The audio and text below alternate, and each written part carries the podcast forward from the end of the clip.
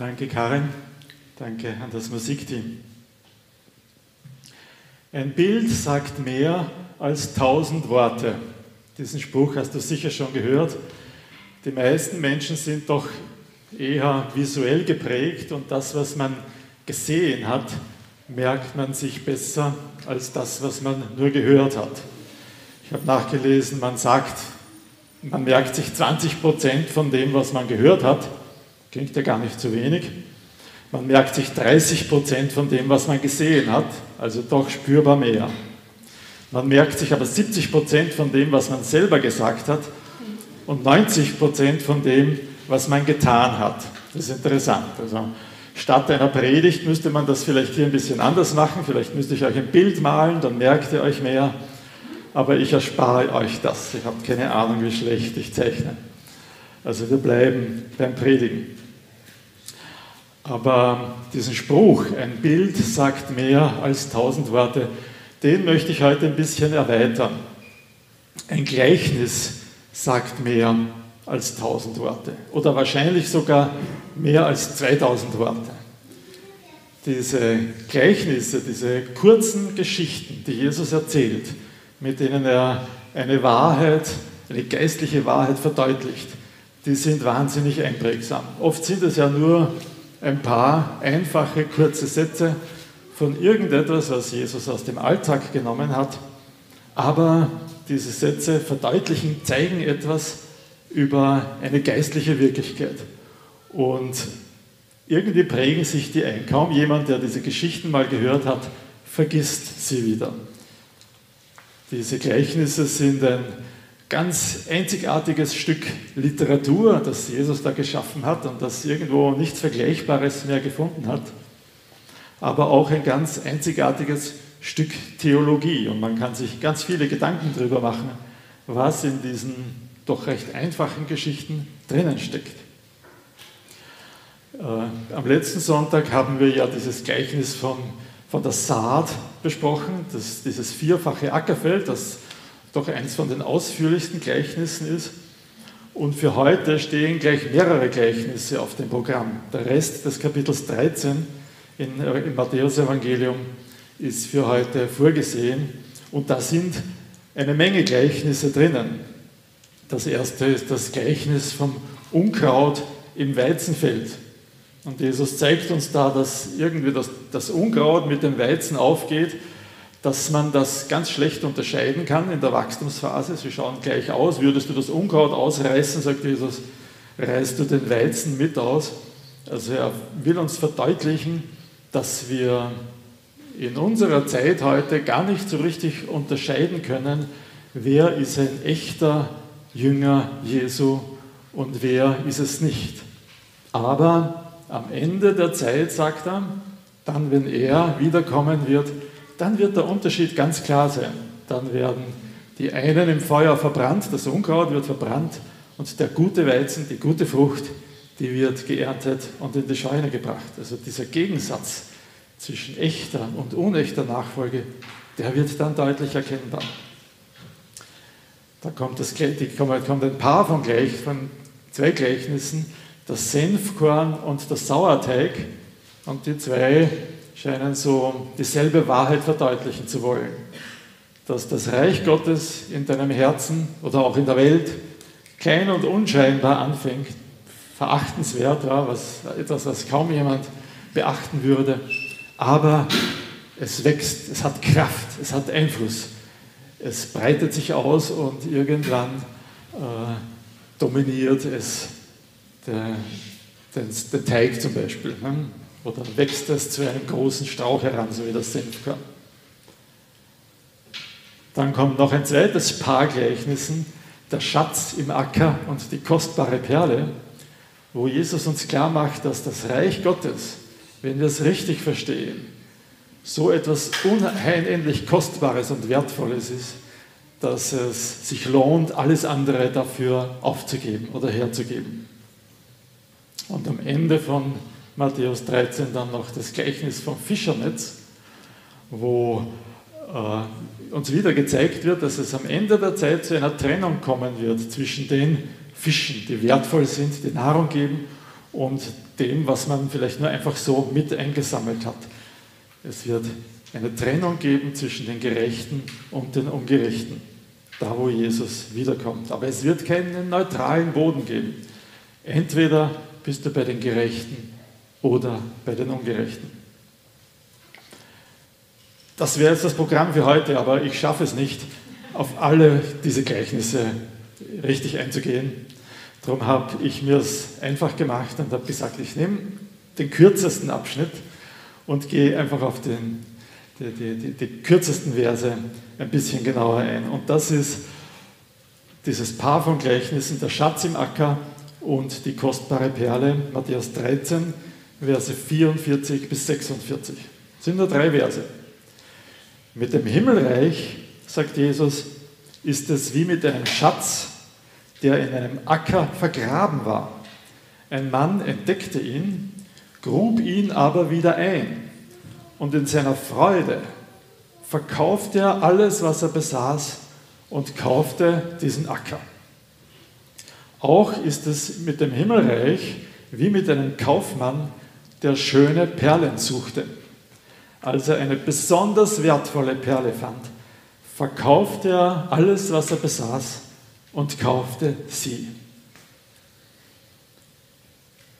Also diese zwei Männer, das gemeinsam, sie finden etwas, was so wertvoll ist, dass sie alles andere, was sie haben, alles, was sie besitzen, aufgeben, um diese eine Sache zu haben. Den Acker, in dem der Schatz ist, oder diese besondere Perle. Der Unterschied zwischen den zwei ist, dass der, der erste so mehr oder weniger zufällig über diesen Schatz stolpert. Ja, er war offensichtlich Landarbeiter und hat dieses Stück Land für jemand anderen bearbeitet. Und dann stößt er auf diesen Schatz. Er hat gar nicht nach ihm gesucht. Der andere, der Kaufmann, der sucht hauptberuflich nach schönen Perlen. Und dann ist die eine da, wo er sagt, das ist die, die man haben muss. Und alle anderen brauche ich nicht mehr. Und mit dem Reich Gottes ist es auch ein bisschen so. Ne? Manche stolpern ein bisschen darüber, manche suchen danach, aber es ist egal. Am Ende kommt es darauf an, wie gehst du damit um, wenn du gefunden hast. Da ist diese eine Sache, die ist es wert, alles andere dafür auf die Seite zu schieben und wegzugeben. Und diese Sache ist das Reich Gottes. Und das ist denke ich, die zentrale Botschaft von diesem Gleichnis. Dass wir in einer lebendigen Beziehung zu unserem Schöpfer stehen können, dass wir in die Familie Gottes aufgenommen werden, bei allem, was wir falsch gemacht haben, dass alle unsere Auflehnung gegen Gott vergeben ist. Das ist so etwas Kostbares, das ist so etwas Herrliches, dass sich nichts damit vergleichen lässt, dass alles andere mit dagegen verblassen muss. Jesus hat einen Blick dafür, was wirklich wertvoll ist. Du und ich, wir haben diesen Blick nicht so sehr, oder ich wenigstens. Nicht? Ich lasse mich leicht blenden von Dingen, die einfach herrlich und wunderbar aussehen, aber vielleicht quasi innen hohl sind, nicht wirklich wertvoll sind, nicht wirklich etwas hergeben. Teure Anzüge, schnelle Autos, schöne Frauen, wow, ja, das füllt die Zeitungen und die Zeitschriften. So müsste man leben. Oder jetzt in der Urlaubszeit, blaues Meer, Palmen, Strand oder was auch immer, wo es dich hinzieht, hohe Berge, hohe, hohe Wände. Äh, herrliche Dinge, so müsste man leben, da müsste man jetzt sein. Das wäre doch etwas Wunderbares. Das erstrebt uns erstrebenswert. Aber wenn wir ernstlich darüber nachdenken, dann verstehen wir auch, dass diese Dinge eigentlich einen recht oberflächlichen Wert haben. Dass sie unserer Seele nicht wirklich das geben, was sie satt macht. Dass sie uns nicht auf Dauer glücklich machen können, sondern dass es nur eine kurzzeitige, eine oberflächliche Freude ist, die uns diese Dinge geben. Ganz anders das Reich Gottes. Und das ist vielleicht am Anfang so ein bisschen unscheinbar wie dieses Senfkörn. Und ich denke mir, ja, was fange ich damit an? Aber je tiefer wir uns darauf einlassen, desto mehr sehen wir, dass es wirklich das ist, was die Seele satt macht, dass es genau das ist, was wir brauchen. Eine Beziehung mit Jesus haben zu können, Frieden mit Gott zu haben, Vergebung, Geborgenheit, Freude im Heiligen Geist. Eine Aufgabe im Reich Gottes, im Reich des Königs aller Könige, mitarbeiten zu können mit ihm in dieser Welt. Was für eine Ehre, was für eine Gelegenheit, was für ein Angebot, das uns Gott da macht. Deshalb ist es eigentlich logisch, dass diese beiden Männer in den Gleichnissen alles andere aufgeben, alles andere loslassen und sagen, ich brauche nur mehr diese eine Sache. Und sie lassen nicht missmutig los, sie sagen nicht schade um diese Sachen, die ich jetzt alle verkaufen musste. Es steht in seiner Freude verkaufte der Mann alles andere. Er möchte den Krempel loshaben, er möchte den Schatz haben und sonst nichts. Dieses, dieses Loslassen das ist etwas, was uns vielleicht ein bisschen fremd geworden ist, uns verloren gegangen ist. In unserer Gesellschaft verlangt niemand von uns, dass wir etwas aufgeben, wenn wir Jesus nachfolgen wollen. Wir können versuchen, so beides gleichzeitig zu haben, auf die anderen Perlen nicht zu verzichten. Am Anfang war es nicht so. Die, die Apostel, die Jesus nachgefolgt sind, die wurden für ihren Glauben verfolgt und ausgepeitscht. Und wie reagieren sie? Das ist interessant. Apostelgeschichte 5, Vers 41, da wurden sie tatsächlich schwer ausgepeitscht. Und dann heißt es aber, sie gingen weg vom Hohen Rat und freuten sich, dass sie gewürdigt worden waren, für seinen Namen, also für den Namen Jesu, Schmach zu erleiden. Sie haben das als etwas Besonderes, als etwas Tolles erlebt, zu sagen, jetzt müssen wir sogar leiden für den Namen Jesu. Ist das nicht etwas Herrliches? Und im, im Hebräerbrief lesen wir von Christen, die offenbar von ihrem Besitz vertrieben wurden, als sie Christen wurden. Und da schreibt er an sie, ihr habt den Raub eures Vermögens freudig hingenommen da ihr wusstet, dass ihr einen besseren Besitz habt, der euch bleibt. Ja, erinnert Sie daran, denkt doch zurück, wie es damals war. Ihr wart froh, als ihr von eurem Besitz vertrieben wurdet, weil ihr wusstet, ich habe was Besseres und das kann mir niemand wegnehmen. In vielen Ländern ist es auch heute noch so, dass Menschen, die Jesus nachfolgen, schweren Verzicht auf sich nehmen müssen. Und sie erleben auch diese Sache, dass sie es voll Freude loslassen können, weil sie wissen, ich habe etwas Besseres. Bei uns ist es, wie gesagt, so, dass wir ein wenig in Versuchung sind zu sagen, naja, ich kann meine anderen Perlen doch behalten. Und Jesus ist, ja, hier ist das Reich Gottes, Jesus ist eine besonders schöne Perle in meiner Sammlung. Aber wieso muss ich die anderen deshalb aufgeben? Aber das funktioniert irgendwie nicht. Jesus als eine Perle in meiner Sammlung, das funktioniert nicht. Und das ist, denke ich, das, was Jesus uns in diesem Gleichnis sagen möchte.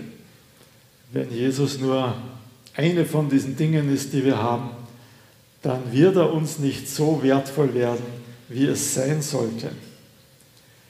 Nichts in unserem Leben darf den Platz einnehmen, den Jesus hat. Nichts darf ihm Konkurrenz machen. Nicht, weil Jesus uns nichts vergönnt ist.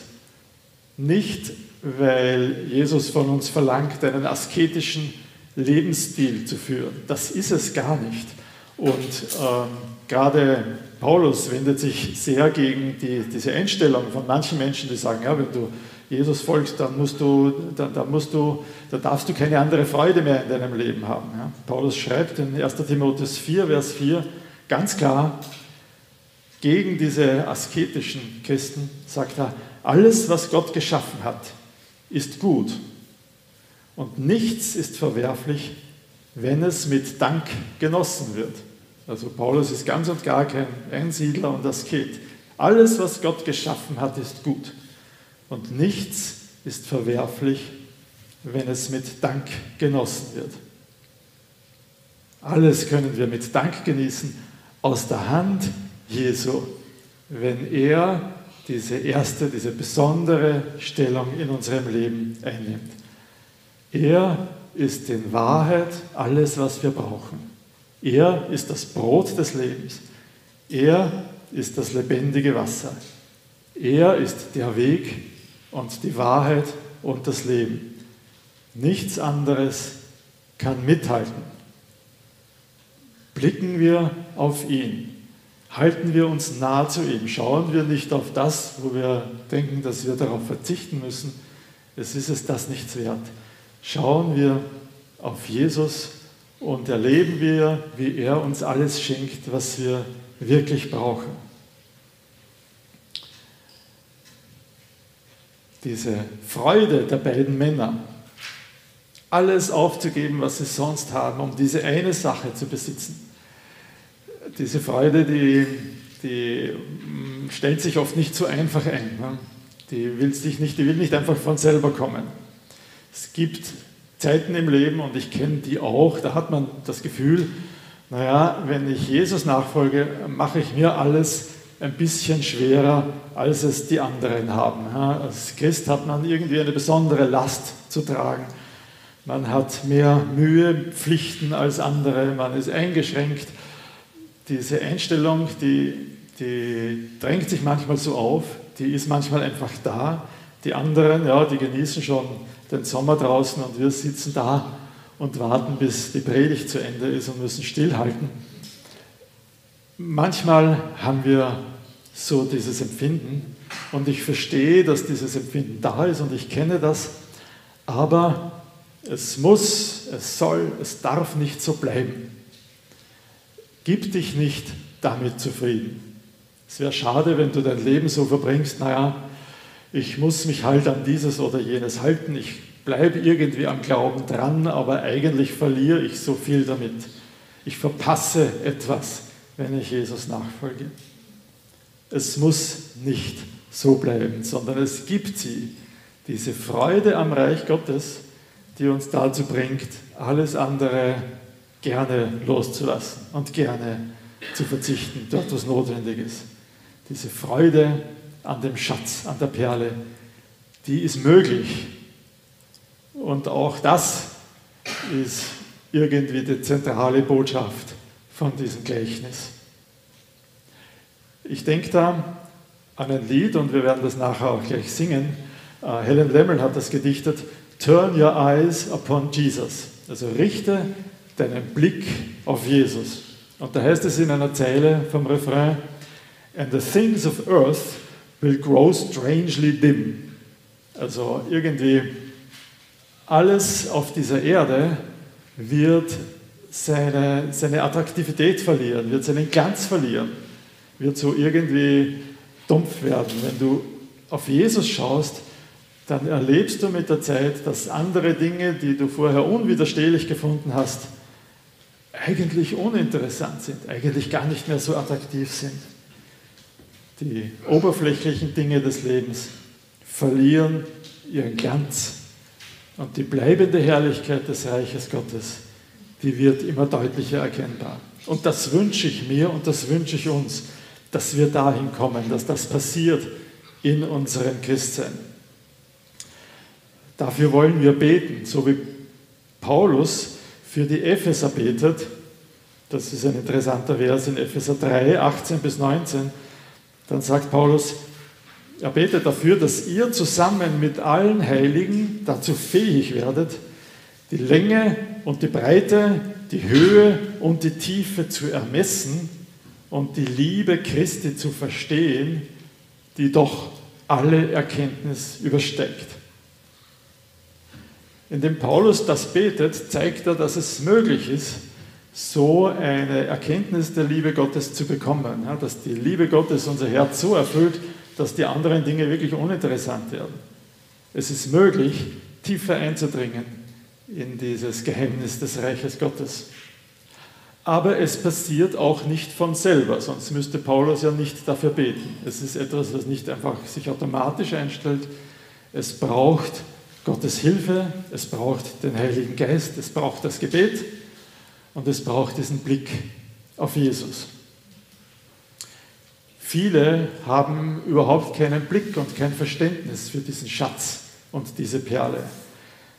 Es sind sicher schon andere achtlos an dieser besonderen Perle vorbeigegangen, bis dieser Kaufmann gekommen ist und gesagt hat, wow, das ist das, was ich mein Leben lang gesucht habe.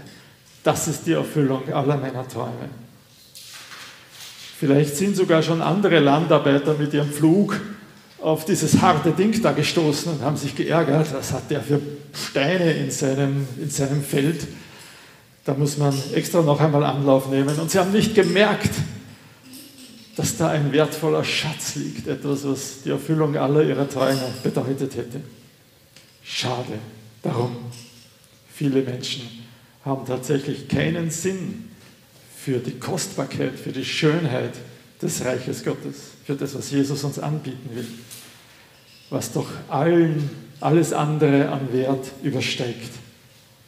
Es ist nicht selbstverständlich, dass wir das erkennen können. Aber es ist möglich, dass wir es erkennen. Und etwas, was wir beitragen können, ist genau das, dass wir unseren Blick auf Jesus richten. Turn your eyes upon Jesus. Dass wir uns von ihm zeigen lassen, was er uns an Herrlichkeiten anbieten will. Dass wir uns eng an ihn halten. Also drei wesentliche Botschaften in diesem kurzen Gleichnis. Drei Dinge, die uns Jesus auf jeden Fall klar machen möchte. Das eine, das Reich Gottes ist ein Schatz, der es wert ist, alles andere dafür auszugeben, aufzugeben. Nichts kann mithalten. Das zweite, du kannst das Reich Gottes nicht einfach zu einer Perle in deiner Perlensammlung machen. Du musst ihm diese besondere Stellung eingeben. Du musst äh, einräumen. Du musst die anderen Dinge zurückstellen gegenüber dem Reich Gottes. Und das Dritte, lern diese Freude kennen, ganz für das Reich Gottes da zu sein. Diese Freude kann und will sich auch dir erschließen. Erlebe, wie die anderen Dinge ihren Wert, ihren Glanz verlieren, ihren Wert in deinen Augen einbüßen, indem du Jesus folgst. Und ja, ich möchte dieses Gebet von Paulus zu meinem eigenen machen, für mich selbst und für euch. Epheser 3, 18 bis 19. Ihr sollt zusammen mit allen Heiligen dazu fähig sein, die Länge und die Breite, die Höhe und die Tiefe zu ermessen und die Liebe Christi zu verstehen, die doch alle Erkenntnis übersteigt.